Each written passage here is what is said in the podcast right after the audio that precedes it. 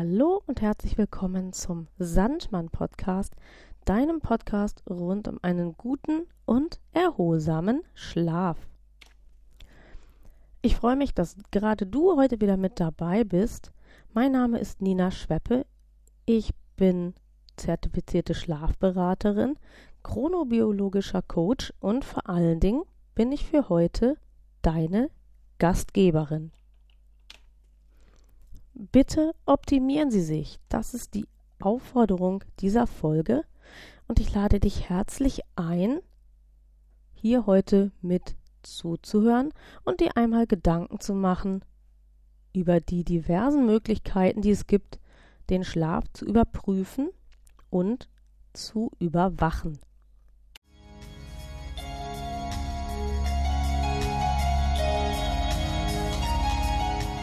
Erholsamer und durchgehender Schlaf ist für jeden Menschen existenziell.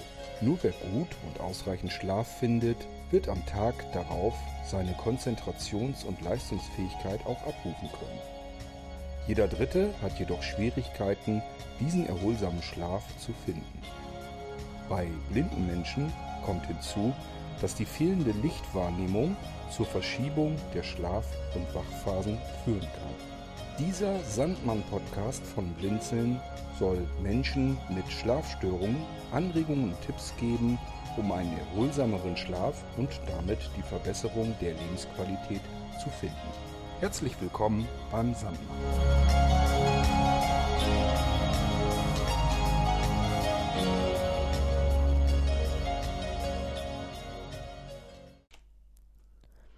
Bitte optimieren Sie sich. Das ist der etwas provokante Titel dieser Folge.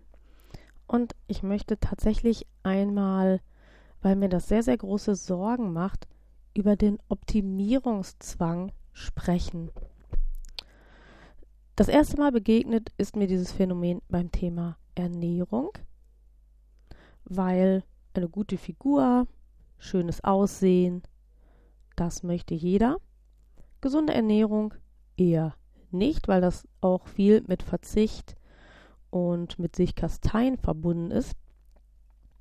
Und die Industrie weiß das auch und deswegen hat sie Apps und alles Mögliche entwickelt, um die Ernährung, wie es auf Norddeutsch heißt, zu tracken. Das heißt, man schreibt alles auf, was man isst. Die App berechnet die aufgenommenen Kalorien und man kann dann für sich entscheiden, ob das gut oder schlecht ist. Mit ausführlicheren Trackern kann man dann auch noch die Bewegung tracken, die Schritte zählen, der Energieverbrauch wird wieder abgezogen und man kann wieder entscheiden, ob das gut oder schlecht ist. Und jetzt gibt es derlei Apps, Uhren und so weiter auch zum Thema Schlaf. Die Nutzung von modernen digitalen Technologien ist im Moment sehr, sehr hip. Und es ist eben auch hip, alles Mögliche zu tracken, zu zählen, zu speichern, zu bewerten und dann damit umzugehen. Zu tun haben wir es hier natürlich dann auch damit, dass wir in manchen Apps oder auch auf irgendwelchen Uhren oder so elektronisch generierte Tipps bekommen, wie wir denn mit den Ergebnissen umzugehen haben. Ich möchte heute in dieser Folge zeigen, was das mit dem Schlaf und damit auch mit dir macht unter Umständen, wenn du die Ergebnisse, die dabei rauskommen, nicht richtig einschätzt oder wenn das Ganze sogar zu Ergebnissen führt, die möglicherweise fehlinterpretiert sind und dann unter Umständen eine negative Auswirkung auf dein Leben haben. Was auf den ersten Blick gut erscheint, denn sich Sachen aufschreiben, das dient dazu, dass man Orientierung hat, dass man Sicherheit gewinnt. Das kann auf der anderen Seite zu Problemen führen, denn es kann Stress auslösen. Aus der Ernährung weiß man das bereits, dass das sogenannte Tracken der Lebensmittel massive Schwierigkeiten macht, wenn Die Menschen, die das tun, dem Ergebnis zu viel Bedeutung beimessen, denn dann führt das in vielen Fällen, nämlich dann, wenn Menschen Probleme haben mit dem Essverhalten, weiter und tiefer in die Essstörung. Ich habe in diversen Folgen hier im Sandmann Podcast schon erklärt, wie empfindlich der Schlaf gegen Störungen ist und wie empfindlich er auch auf Cortisolausschüttungen reagiert, denn wenn man Cortisol im Körper hat, kann man kein Melatonin bilden und somit kann man auch nicht schlafen. Dies halte bitte erst einmal im Kopf, damit du meinen weiteren Ausführungen folgen kannst. Nachher wird sich dieser Kreis der Argumentation schließen. Du bist also in der Situation, sonst würdest du diesen Podcast ja nicht anhören, dass du das Gefühl hast, ein Problem mit dem Schlaf zu haben. Du hast vielleicht Schwierigkeiten beim Einschlafen oder du wachst morgens nicht erfrischt und nicht erholt auf oder hast eine Tagesmüdigkeit und das alles ist natürlich unangenehm und jeder versteht, dass du das gerne ausschalten möchtest. Vielleicht hast du gemerkt, dass ich mich wie ein Regenwurm um das Wort durchschlafen herum gewunden habe, weil das auch ein Wort ist, was mir wirklich Bauchschmerzen bereitet. Das Problem des Durchschlafens ist im Hinblick auf den gestörten Schlaf einer der größten Stressfaktoren, die auftreten können. Und deswegen versuche ich tatsächlich, obwohl das Wort Durchschlafen im Volksmund immer noch einen sehr gewichtigen Platz einnimmt, es zu vermeiden und hier aus dem Sandmann-Vokabular auszuklammern. Jeder versteht also, dass du die Problematik besiegen möchtest und dass du dazu Hilfe brauchst. Was würde da näher liegen? Ein Smartphone hast du sowieso schon und es gibt eben diverse Apps auf dem Smartphone, zum Beispiel eine ganz tolle App, den Sleep Recorder. Den habe ich mal ausprobiert. Davon werde ich dir gleich berichten. Diese ganz einfachen Apps auf dem Smartphone, die gehen her, nehmen die Geräusche des Schlafzimmers auf und durch irgendeinen Algorithmus, den keiner durchschaut, ermitteln sie, ob und welche Art von Schlafproblemen du hast. Es soll sogar Apps geben, die sogar deine Schlafphasen, also Leichtschlaf, Tiefschlaf, REM-Schlaf definieren und die dir dann ein Ergebnis präsentieren. Du hast es schon gemerkt eben an meinem Tonfall, dass ich diese Apps für hochgradig zweifelhaft halte. Ich erzähle dir auch warum. Ich habe mir auf meinen iPod den Sleep Recorder heruntergeladen, habe den iPod zu meiner Schlafenszeit in mein Wohnzimmer gepackt, bin dann schlafen gegangen und was soll ich dir sagen, am nächsten Morgen wurde festgestellt, dass ich nicht geschnarcht habe, dass ich sehr viele Tiefschlafphasen hatte und dass ich offensichtlich frisch und erholt wieder aufgewacht bin. Ja, Kunststück, würde ich sagen.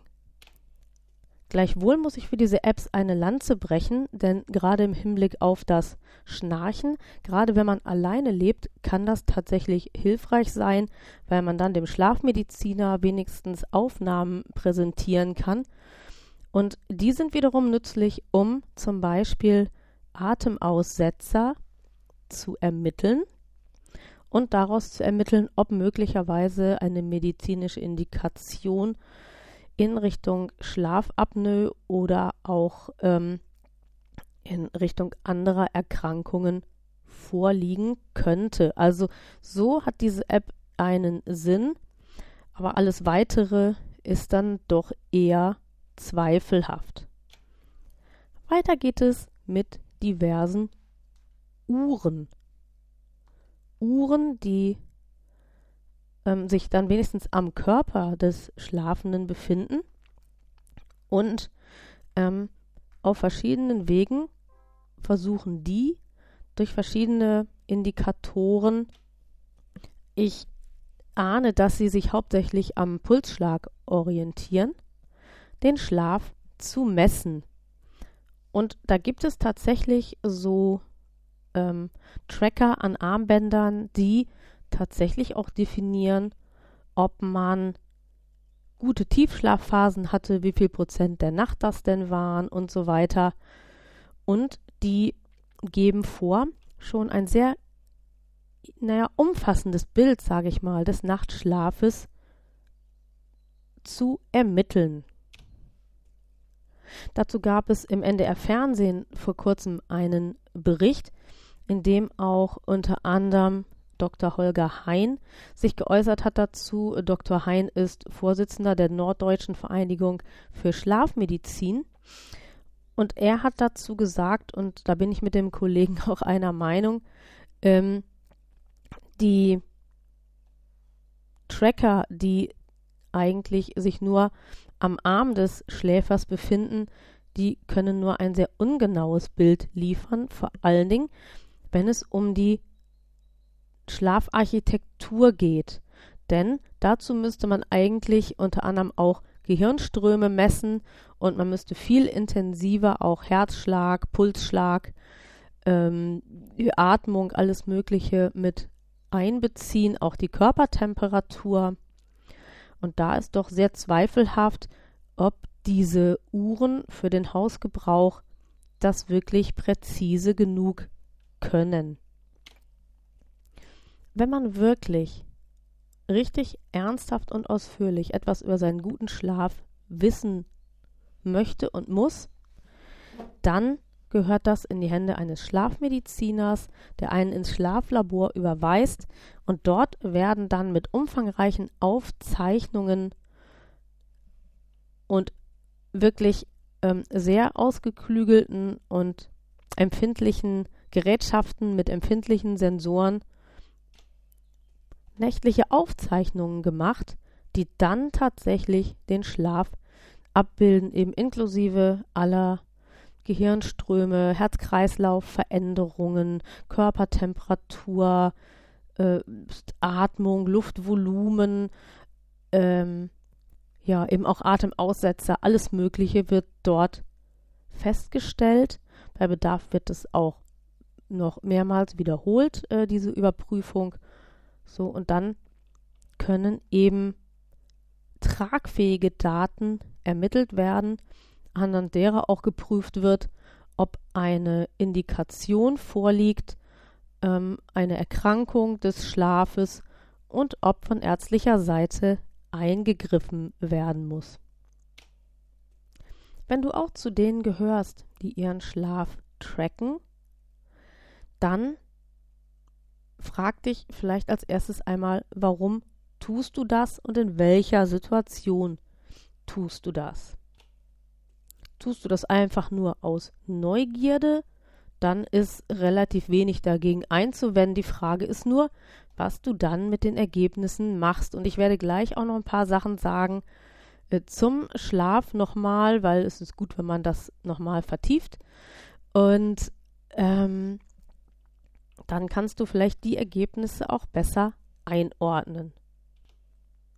Wenn du eine ernsthafte Erkrankung des Schlafes hast, also zum Beispiel eine Schlafapnoe, irgendwelche anderen äh, ähm, Insomnien oder sowas, oder du hast vielleicht sogar wirklich eine Schlaf-Wachrhythmusstörung, dann würde ich dir erstens raten, such einen Arzt auf und zweitens, lass das Tracken sein.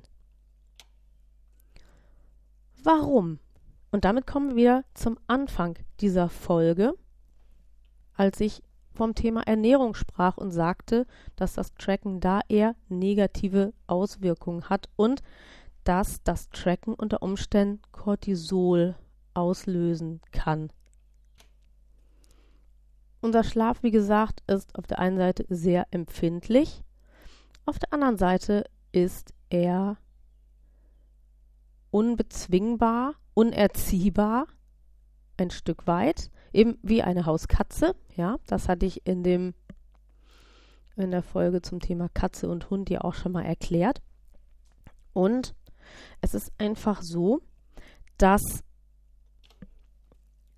es nicht gelingt, einfach so zu sagen, wenn ich morgens um 6 Uhr aufstehen muss und ich will acht Stunden schlafen, weil ich will unbedingt acht Stunden schlafen, dann gehe ich um 22 Uhr ins Bett, schlafe dann ein und schlafe meine acht Stunden. Wenn Schlafen so einfach wäre, dann wäre es einfach. Aber so ist es nicht. Der Nachtschlaf hängt zusammen mit ganz vielen Botenstoffen, ganz viele Hormone, Neurotransmitter und was sausen da durch den Körper. Das habe ich ja auch schon mehrfach erklärt. Und dementsprechend können wir das nicht zwingen. Wir können aber unserem Körper beibringen, zu bestimmten Zeiten ähm, durch die mentale Ausrichtung und so weiter unseren Körper zu unterstützen, in den Schlaf zu finden.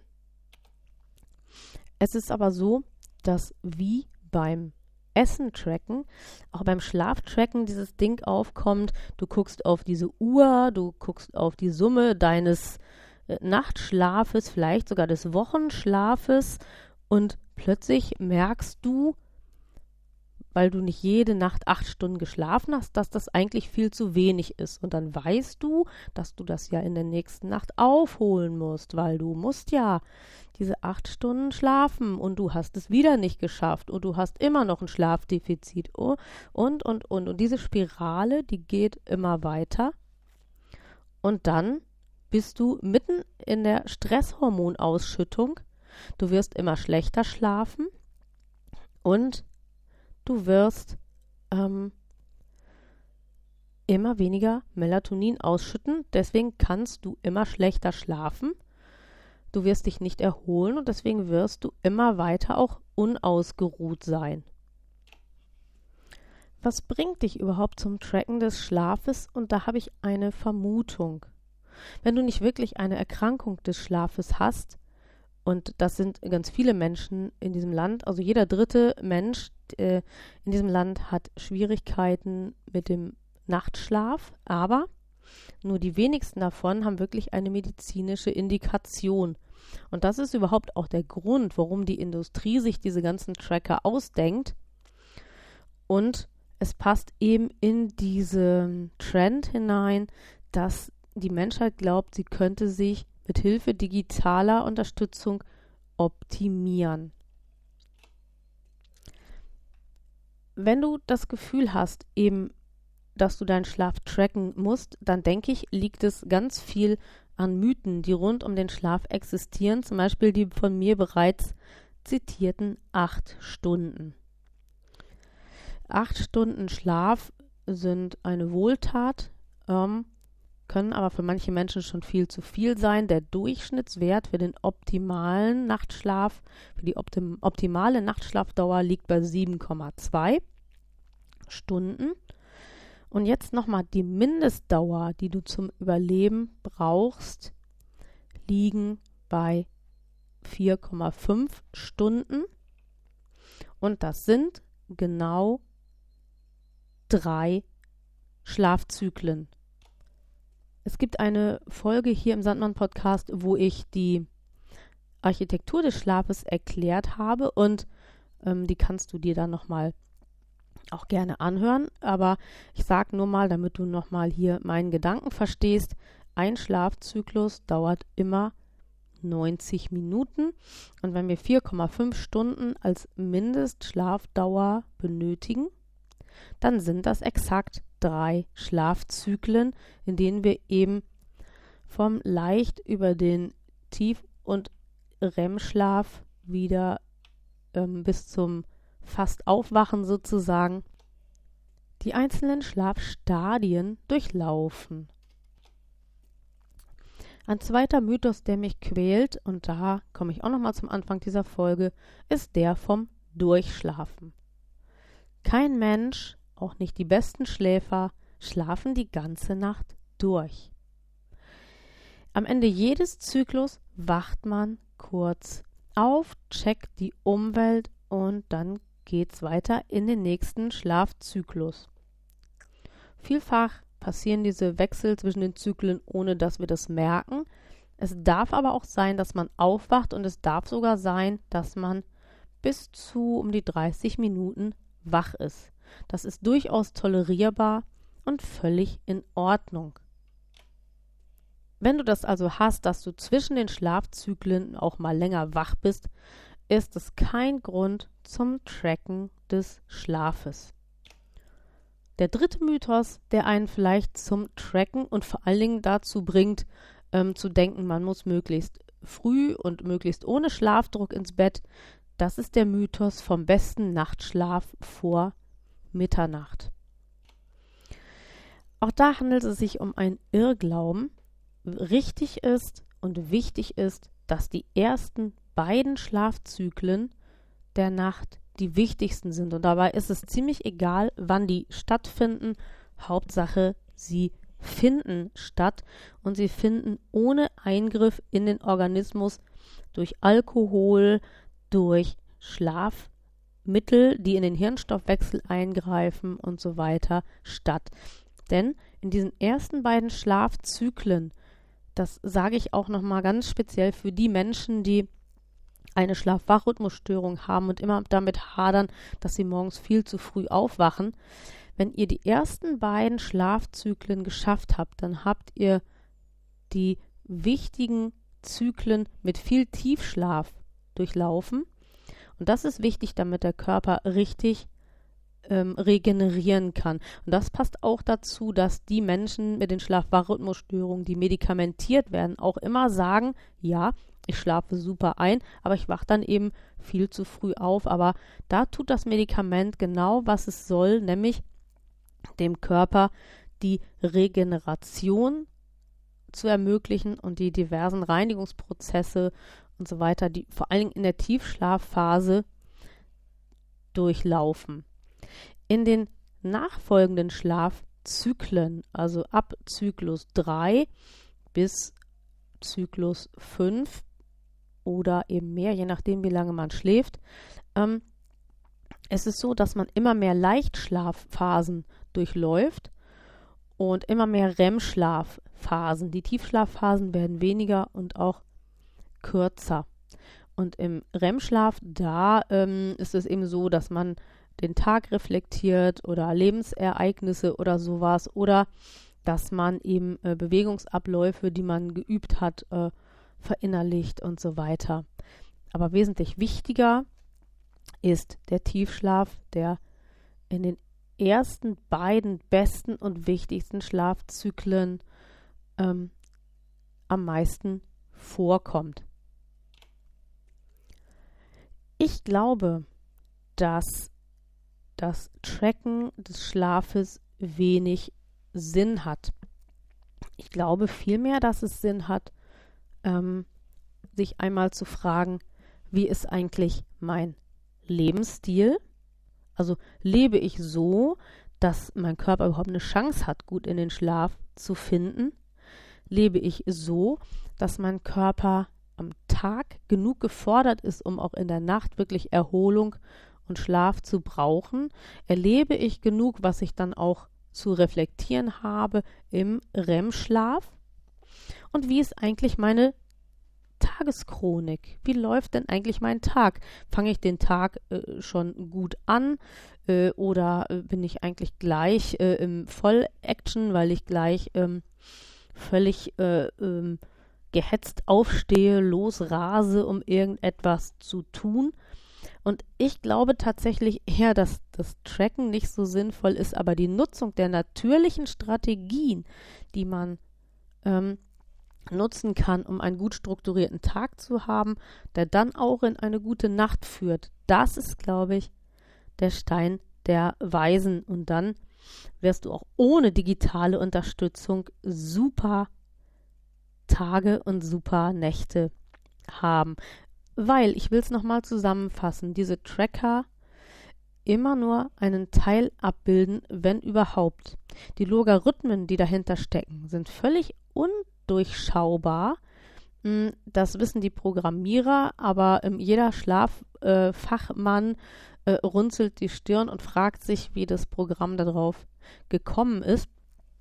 Und ähm, ich bin immer noch der Meinung, dass das konservativ von Hand geführte Schlaftagebuch, also schlaf dir ein, wann, äh, schreib dir auf, wann du dich hinlegst, schreib dir auf, wann du wieder richtig wach und munter warst, schreib dir auf, wenn du nachts länger wach warst, wie das denn war, ob du viel über Dinge nachgedacht hast, ob die Gedanken gekreist sind um irgendetwas. Schreib dir das alles auf und analysiere das. Und wenn du Hilfe brauchst, dann nimm dir doch lieber, ähm, bevor du einen Trecker kaufst, das Geld in die Hand und buch bei mir den Sandmann Starter, weil ähm, ich dir dann helfen kann, dich zu begleiten, dich auch bei der Fertigkeit zu unterstützen, diese natürlichen Strategien, die es in Hülle und Fülle gibt, ähm, anzuwenden und dann kannst du selbst wirksam und effektiv deine Lebensqualität, nicht nur deinen Nachtschlaf, sondern auch die Qualität deines Tages verbessern. Und ich empfehle dir, lass dich nicht ins Boxhorn jagen von diesen ganzen Trackern. Ich habe auch mal ähm, darüber nachgedacht und es hat mich eigentlich nur ähm, frustriert und ich bin froh, dass ich davon weg bin und dass ich einfach eher gelernt habe, auf mich, auf meinen Tag, auf meine Strukturierung zu achten. Und das kann auch, ähm, das ist ein Prozess, in dem man sehr, sehr viel erstmal über sich lernt. Und am Anfang ist es vielleicht auch unangenehm, weil man ähm, geliebte Gewohnheiten verändern muss. Aber es lohnt sich absolut und macht euch nicht abhängig von der Technik. Ja, denkt einfach mal über das nach.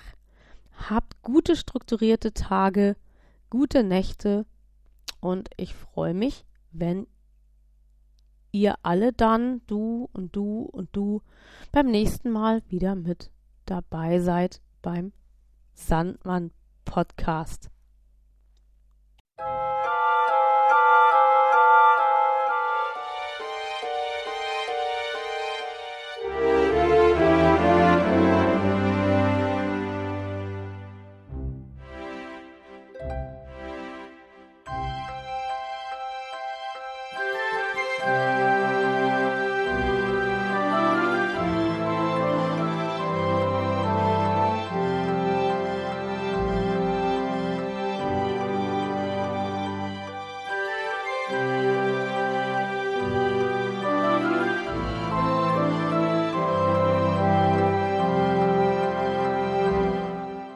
Der Sandmann-Podcast ist eine Produktion von Blinzeln Media.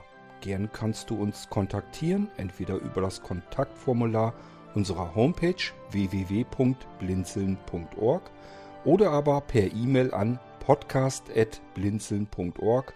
Immer dran denken, Blinzeln schreibt man in unserem Fall mit einem D in der Mitte. Unser Podcast-Anrufbeantworter steht dir natürlich auch zur Verfügung unter der deutschen Telefonnummer 05165 439 461 und wenn du aus dem Ausland anrufst, einfach die vorangegangene 0 gegen die 0049 für Deutschland ersetzen. Wir bedanken uns ganz herzlich, dass du den Sandmann Podcast verfolgst und freuen uns auch, wenn du beim nächsten Mal wieder mit dabei bist. Bis dahin alles Gute, eine schöne Zeit und schlaf gut.